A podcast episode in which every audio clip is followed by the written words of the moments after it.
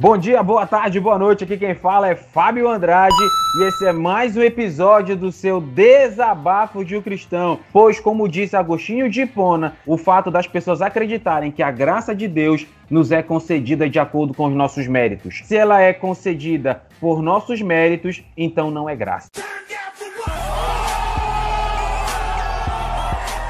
E aí galera, aqui quem fala é Pedro Andrade e o evangelho é escândalo para aqueles que se perdem, mas poder de Deus para aqueles que creem. Ah, cara, foi muito crente a tua frase aí. Galerinha, hoje a gente vai fazer um, um, um, episódio um pouco dramatizado, né? Um pouco. Vamos falar sobre o escândalo da misericórdia e da graça, né? Então, é, é Pedro, você quer falar? Se eu te perguntasse o que é o escândalo da graça, o que você me diria? O escândalo da graça é, é, cara, escândalo da graça me faz lembrar um pouco sobre a exposição de 1 Coríntios, quando quando Paulo começa a falar sobre, sobre o, o poder do evangelho, quando ele está exortando as pessoas sobre aquelas divisões dentro da igreja, ele utiliza muito essa questão do escândalo para aqueles que, que se perdem, né? E foi exatamente a, a minha frase do começo, né? É escândalo para aqueles que se perdem e o poder de Deus para aqueles que creem. É, me faz pensar no seguinte: quando o judeu ele enxerga o Deus encarnado como ser humano pregado no madeiro, aquilo para ele é um completo escândalo, porque na cabeça do judeu não fazia sentido ver Deus crucificado e morto, entendeu? Então é algo que não cabe na mente humana, mas que ainda assim, justamente por não caber na mente humana, é porque é algo divino, entende? Entendi, meu jovem. Se você me perguntasse o que eu entendo por escândalo da graça, eu ia dizer de uma amiga. O que você, você entende por escândalo da graça, meu amigo? É, é, é, é, tem uma amiga minha chamada Graça que teve um casamento e ela. Oh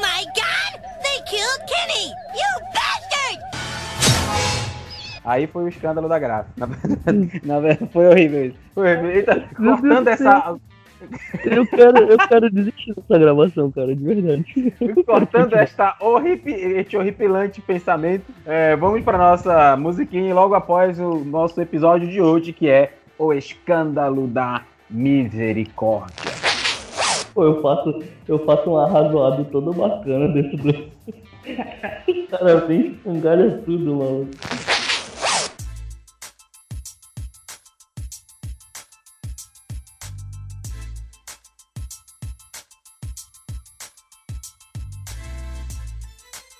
Então, galera, eu gostaria de começar lendo o episódio, lendo o texto que está lá em que diz assim: Mas Jesus foi para o Monte das Oliveiras e pela manhã cedo voltou ao templo, e todo o povo vinha ter com ele. Jesus sentava-se e o, e o ensinava, né? O povo, é claro. Né? E trouxeram os escribas e fariseus uma mulher apanhada em adultério, e pondo-a no meio, disseram-lhe, mestre. Esta mulher foi apanhada em flagrante adultério. Ora, Moisés ordena na lei que tais sejam apedrejadas. Tu, pois, que dizes? E isto diziam tentando, para terem o que o acusar. Jesus, porém, inclinando, começou a escrever no, com, no chão com o dedo. Mas insistiam em, pergun em perguntar-lhe, ergueu-se e disse: Aquele dentre vós que está sem pecado, seja o primeiro que atire a pedra. E tornando a inclinar e escrever na terra. E quando ouviram isto, foram saindo de um a um, a começar pelos mais velhos até os últimos. E ficou só Jesus, a mulher ali em pé. Então, erguendo-se Jesus e não vendo ninguém senão a mulher, perguntou-lhe: Mulher, onde estão aqueles teus acusadores? Ninguém te condenou? Respondeu ela: Ninguém, Senhor. E disse-lhe Jesus: Nem eu te condeno, vá e não peques mais. Beleza? É nós. Vamos lá. Então, pronto, o texto começa. A, o texto vai mostrando Jesus no seu dia a dia ali, né? Então Jesus vai, vai para o Monte das Oliveiras, possivelmente orando. Ele desce do templo, vai ensinar. Vale ressaltar que tinha mais ou menos um culto acontecendo ali, né? Para você ver, né? É como se fosse uma peça mais ou menos teatral. Está rolando um culto ali, e aí entra mais ou menos os antagonistas da história, né? Então vem os fariseus e escribas, entram no templo, interrompem o culto para trazer à tona um problema. Uma mulher que foi pega em adultério, né? A gente sabe que pela lei de Moisés, a mulher deveria ser morta por apedrejamento. Vale ressaltar, e a gente vai mencionar depois do texto, a lei diz que o homem também tinha que morrer. E também ressaltando que quando a Bíblia fala que foi pega no ato do adultério, ela foi pega no coito. Ela estava lá no meio do coito, do pecado, da carnalidade, e foi pega ali, literalmente, com, a calça, com as calças na mão. E aí, o, os personagens, aí a gente já vem um, um todo um, um, panorama aqui, né? Então nós temos Jesus, os, o, a multidão que estava ali, os devotos, os fariseus e escribas, e a mulher pega em adultério. Então você vê aí que todo um, um, contexto se formou. E a pergunta, a pergunta foi: a lei diz que ela deve morrer, mas tu o que dizes? E aí, senhores, todos os olhos naquele momento se voltaram para Jesus barra o Cristo. Tranquilo aí, meu jovem mancebo? É, e a, a, a, a eu não sei que palavra usar, mas a, a, a, a intenção que os caras tinham por trás dessa, dessa, desse pequeno teatro, né, montado, não exatamente um, um, teatro, né, porque foi realmente apanhado em adultério e tudo mais, mas toda a cena que foi montada para pegar Jesus foi bem teatral até, né? Os caras chegam e interrompem tudo e botam o pé na porta e dizem assim: e aí, Jesus, o que, que você vai fazer? Justamente para tentar pegar Jesus com com, com, algum numa sinuca de bico, né, como a gente costuma dizer, né? Se ele vai para um lado, é, a, a, ideia do, dos fariseus na verdade era essa, né? Se ele diz assim, não, não é para apedrejar, ele estava ele estava basicamente ferrado, né? Porque ele já está dizendo que a lei é inválida e tudo, então está se colocando acima da lei, eles poderiam acusar ele de blasfêmia, alguma coisa desse tipo. Se eles colocam ela de outro jeito, é, é, não, tem que ser feita a lei e apedreja, então eles poderiam uh, colocar ele como se não fosse aquele Messias amoroso e tal, tudo mais, como todo mundo estava dizendo. Então, uh, uh, o objetivo e a intenção era muito clara e muito bem feita até. Eles eram bem espertos, os fariseus. Mas eles estavam com Jesus na frente, né? Não era qualquer cara. Esse era o problema. Não, mas olha, vou falar uma coisa. Aqui só não foi o checkmate porque foi Jesus. Qualquer pessoa, é, qualquer mestre no lugar de Jesus tinha perdido ali. Vale ressaltar que os fariseus e os escribas, eles foram perfeitos. Foi ali, ah, foi assim. Pense numa trama boa. Os caras eles foram, foram bem. Né? E tem, eu, tem Pedro, outra coisa. Diga, diga lá. Tem uma outra coisa, cara, que eu tava estudando um, um, tempo desse atrás aí sobre esse texto. E eu não sei se tu já ouviu falar sobre isso, não sei se os ouvintes também já ouviram falar sobre isso. Mas a questão é, quando se tinha uma situação dessa de adultério, que como tu bem falou, é, o homem também deveria ser, ser é, executado, o que acontece é, nessa situação específica, como somente a mulher foi levada até lá, muito provavelmente o que tinha acontecido é que ela, ela não tinha sido pega exatamente em adultério, mas ela estava sendo estuprada. Algum, alguns historiadores uh, uh, uh, colocam essa, essa possibilidade por causa da falta do homem na, na, na situação, entendeu? Eu já, mas ele eu já acho um pouco um viajante, porque senão Jesus na hora teria entregado isso lá. Não, me, passa, questão, eu tenho essa impressão. Não, a questão é a seguinte, não é que ela, ela foi de fato pega sendo estuprada ou então em, em, em, coito lá de, de, de, adultério. A questão é, pô, pela falta do homem ali, essa era uma das possibilidades, entendeu? Então, não, não, mesmo que Jesus não tinha como. Assim, ele era Deus, ele sabia de todas as coisas e tudo mais, mas com o que foi apresentado para ele naquele momento, é, é, os fariseus poderiam estar escondendo essa, essa informação, tá entendendo? Entendendo. Então, Olha, é, é quero... é, é, só uma possibilidade. Eu não tô dizendo que isso realmente foi assim, entendeu? É só não, uma, uma possibilidade. Olha só, eu quero ler com você, a você aí, ouvinte, eu quero citar mais dois textos. Primeiro, Levítico 20, 10, que diz assim: O homem que adulterar com a mulher do outro, sim, aquele que adulterar com a mulher do seu próximo, certamente será morto, tanto o adúltero como a adúltera. E lá em Deuteronômio, capítulo 22, verso 22, diz assim: Se o homem for encontrado deitado com uma com mulher que tenha marido, morrerão ambos. O homem que se tiver deitado com a mulher e a mulher, assim exterminarás o mal de Israel. Então, é, o Philip Yancey, ele, eu, um, um, dos livros dele que eu não lembro, ele tem tantos livros, muitos bons inclusive, ele, ele, ele quando ele cita esse, esse acontecimento, ele fala, ele mostra a cultura de Israel que a mulher ela devia ser é, desnudada da cintura para cima, era, ela, ela andava de topless, sabe? É, era uma humilhação pública. A mulher uhum. da cintura para cima tinha que estar sem nada. Então você imagina, né? Se hoje, hoje na, na nossa sociedade, muitas mulheres iam gostar, mas hoje ainda seria vergonhoso. Imagina na, na época conservadora de Cristo. Então aquela, aquela mulher ela estava ali sendo humilhada como adúltera. Então todo mundo que olhava para aquela mulher sabia que ela tinha sido pega no ato do adultério. E não numa sociedade igual a de Cristo, aquela mulher não casava já, mas nunca mais. E aí, além da, além da humilhação, ela ainda ia ser apedrejada até a morte. E ainda tem mais, para tornar o negócio pior, para você ver aí o segundo ato. O primeiro ato da peça foi os personagens aparecendo, o antagonista, a multidão, Jesus, a mulher, fariseus e escribas.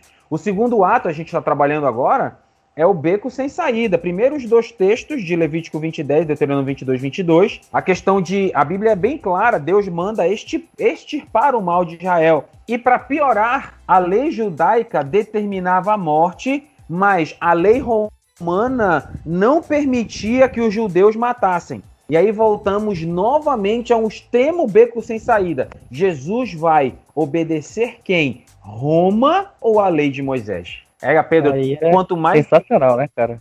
Quanto é, cara, eu, eu, eu, eu, por favor, não me chame de herege, mas eu, eu sou fã desses fariseus, desses escribas, cara. Não, mas Porque... eles é, o trabalho deles era esse, eles eram mestres da lei, entendeu? Eles tinham que ter o olhar, às vezes até mesmo malicioso, porque eles conheciam o, o, o, todos os meandros mais ocultos da lei, eles estudavam todas as, as as possíveis interpretações e tudo para justamente poder uh, fazerem todas as manipulações e tudo que foi feito, entendeu? Os caras eram realmente geniais, não tem como negar. Não, os caras, eu, eu, eu, eu, assim, cara, eu sei que foi pro mal, mas os caras foram fera. Então, se, são se, gênios do mal. Se, gênios do mal não. normalmente são melhores que os gênios do bem. Com certeza os gênios do mal são melhores. Digo mais, cara, eu volto a repito isso. Se não fosse o próprio Deus sendo confrontado, qualquer ser humano ali era derrubado. Então, Roma ou Deus? Então, diante desse fato, Jesus ele começa a escrever no chão. Se eu não me engano, posso estar enganado, mas acho que não. Olha essa conversa, né? É, é, é, o único texto que a Bíblia relata que Jesus escreve alguma coisa. Jesus escrevendo. Né? Normalmente. E as confabulações? O que, que você acha que ele estava escrevendo? Eu acho que ele estava escrevendo o resultado da Mega da Virada que tem aqui no Brasil, que todo final de ano tem trilhões ali sendo sorteados. Você não acha isso? Eu não, cara, eu não sei, eu nunca eu, eu já parei pra pensar e não cheguei a conclusão nenhuma. Cara, é, tem, muita, tem muito pregador, tem muito pregador, muitos pregadores dizem, ah, Jesus estava escrevendo misericórdia, Jesus estava escrevendo o nome dos pecadores. Os caras especulam muito. Eu não gosto de partir muito para essa área especulativa, né? Vamos pro, ter... Vamos pro terceiro ato, meu jovem, jovem mancebo. Por favor, abra as cortinas. Então, abram-se as cortinas para o terceiro ato. E no terceiro ato, nós começamos com a fala de Agostinho, católico, né? Agostinho era católico, né? Não vá se escandalizar, né? Porque tem, tem que crente que. Eu acho que o Agostinho era crente. Não tenho dúvida. Inclusive, eu sou fã de muitos, tem muitos católicos aí bons pra caramba. Uh, Brennan Manning era um, entre outros. Mas enfim, vamos para a fase de Agostinho. Ele diz assim: Deus dá onde ele encontra mãos vazias. Cara, que frase espetacular de Agostinho. E vou complementar com uma frase de Lewis, C.S. Lewis, que diz assim: Um homem que não admite a culpa não pode aceitar o perdão. Então, se você for olhar, vamos, vamos, vamos dividir o teatro, Pedro. Vamos ajeitar esse teatro? Olha só, se você, se você for olhar, a gente pode observar que nessa peça teatral existiam dois tipos de pessoas, dois tipos de públicos, né? Tinham os justos e, a, e os pecadores. Tinham os justos. Foram duas categorias aí, né? A mulher pecadora, que era impura, e os justos. Aí Jesus se levanta. Jesus ele é tão espetacular que ele faz uma declaração poderosa a ponto de mudar toda a realidade. Olha o que Jesus diz: aquele que não tiver nenhum pecado, atire a primeira pedra. Cara, eu tô todo arrepiado aqui, sinceramente falando. Jesus ele foi mais o mestre ainda. Aquele que não tiver nenhum pecado, atire a primeira pedra. Jesus quebrou esses, esses dois nichos de mercado. Existiam agora somente uma questão quem não tem pecado, atira a primeira pedra. E a Bíblia fala uma coisa engraçada. A Bíblia conta, e a gente vai vendo a peça teatral, quando Jesus fala isso, Jesus volta a escrever na terra e as pessoas começam a ir embora, começando por quem? Jovem mancebo, pelos mais velhos, as pessoas aí que deveriam dar o exemplo. Né? E aí a gente vai caminhando para o final da, da peça teatral, quando Jesus vira para. Diga, meu jovem. É um, é um, um absurdo de, de habilidade. Eu vou dizer intelectual aqui na falta de uma, de uma palavra melhor até, mas é um absurdo de habilidade intelectual aquilo que Jesus colocou nesse momento, né, cara? Porque ele estava exatamente num local onde ninguém conseguiria sair, só ele. Só ele conseguiria sair dali. Porque e, e se ele fosse para um lado, ele tava, ele era pego. Se ele fosse para outro lado, ele dava pego também, porque eles estavam, eles armaram uma, uma cilada muito bem feita. Como a gente falando agora, eles eram sensacionais aqueles escribas, escribas fariseus, entendeu? Os caras tinham uma mente diabólica, mas genial, entendeu? Daí, na, quando ele, ele se coloca dentro. É, quando ele é colocado, na verdade, nessa sinuca, ele olha para um lado e vê uh, eu, uh, pela lei romana, não posso matar, como judeu. Aí ele olha para o outro, pro outro e diz assim, olha, a, a lei de Moisés diz, eu tenho que, que, que, que fazer isso. Mas existe uma verdade superior. E a verdade é aquilo que Paulo fala lá em Romanos capítulo 3.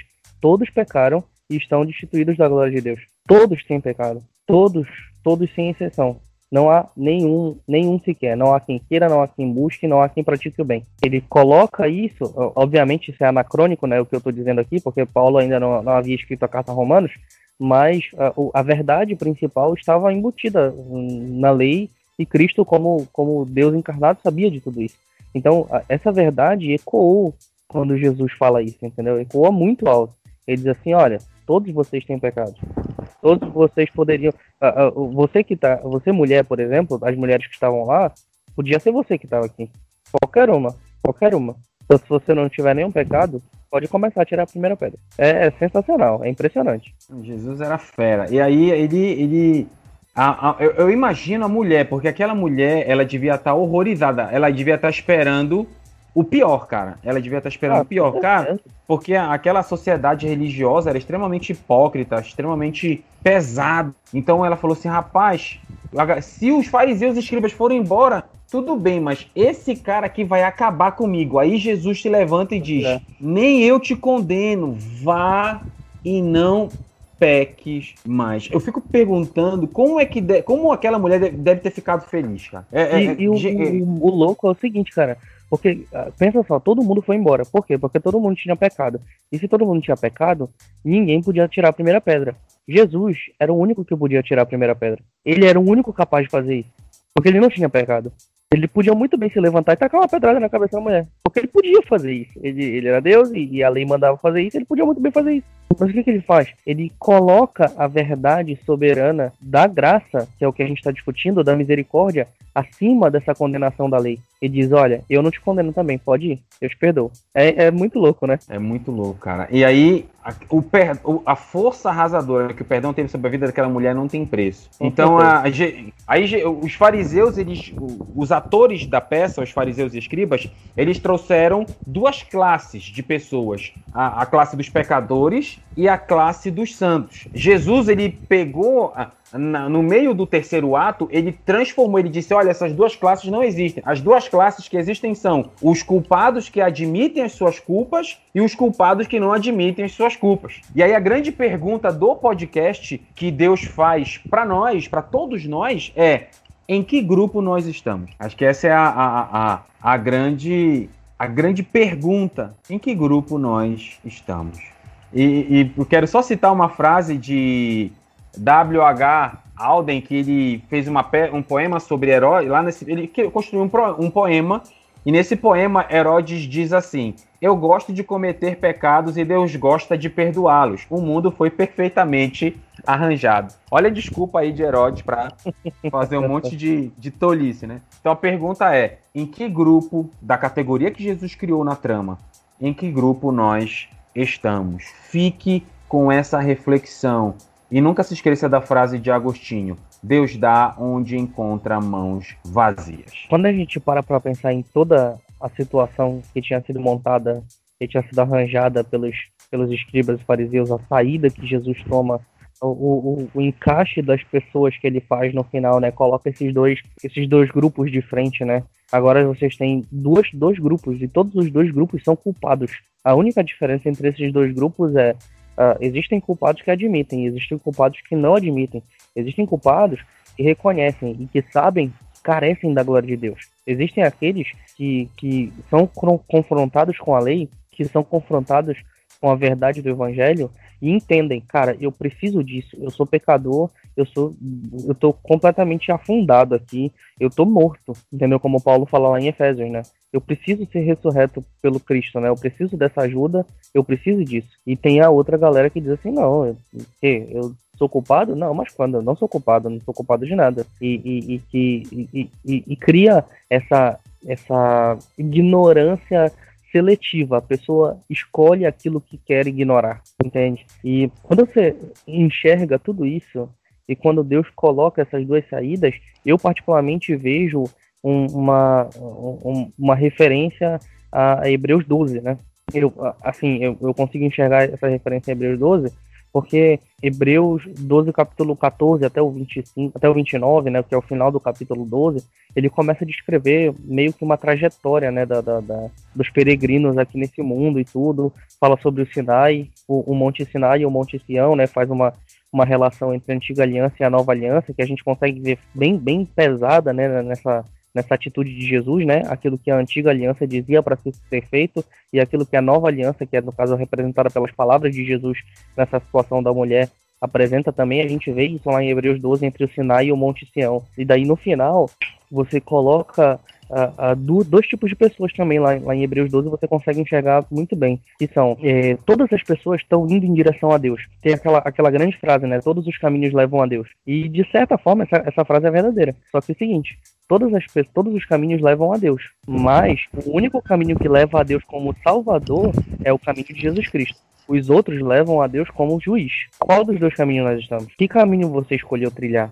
Você escolheu trilhar o caminho dos culpados que admitem a sua culpa e que reconhecem que precisam de Deus e por isso trilham um caminho que é o caminho de Jesus Cristo e por isso vão se encontrar com Deus como o Pai amoroso que o salvará? Ou você escolheu ser o ignorante seletivo e que simplesmente não aceita que tem a sua culpa, que não aceita que é pecador e trilha o caminho que vai encontrar com Deus do mesmo jeito? A linha de chegada é a mesma. A diferença é como você vai cruzar essa linha de chegada. Você vai encontrar com Deus do outro lado como juiz ou como salvador? Essa é a exatamente, pergunta. Exatamente, exatamente. Então, gente, fiquem com essa reflexão. Aqui quem fala é Fábio Andrade. E valeu. Você quer se despedir aí, jovem? Cara, aqui quem fala é Pedro Andrade e escolha muito bem o seu caminho, porque no mesmo capítulo de Hebreus 12 ele termina dizendo: O nosso Deus é fogo consumidor. É isso aí, galera. Muito obrigado e valeu!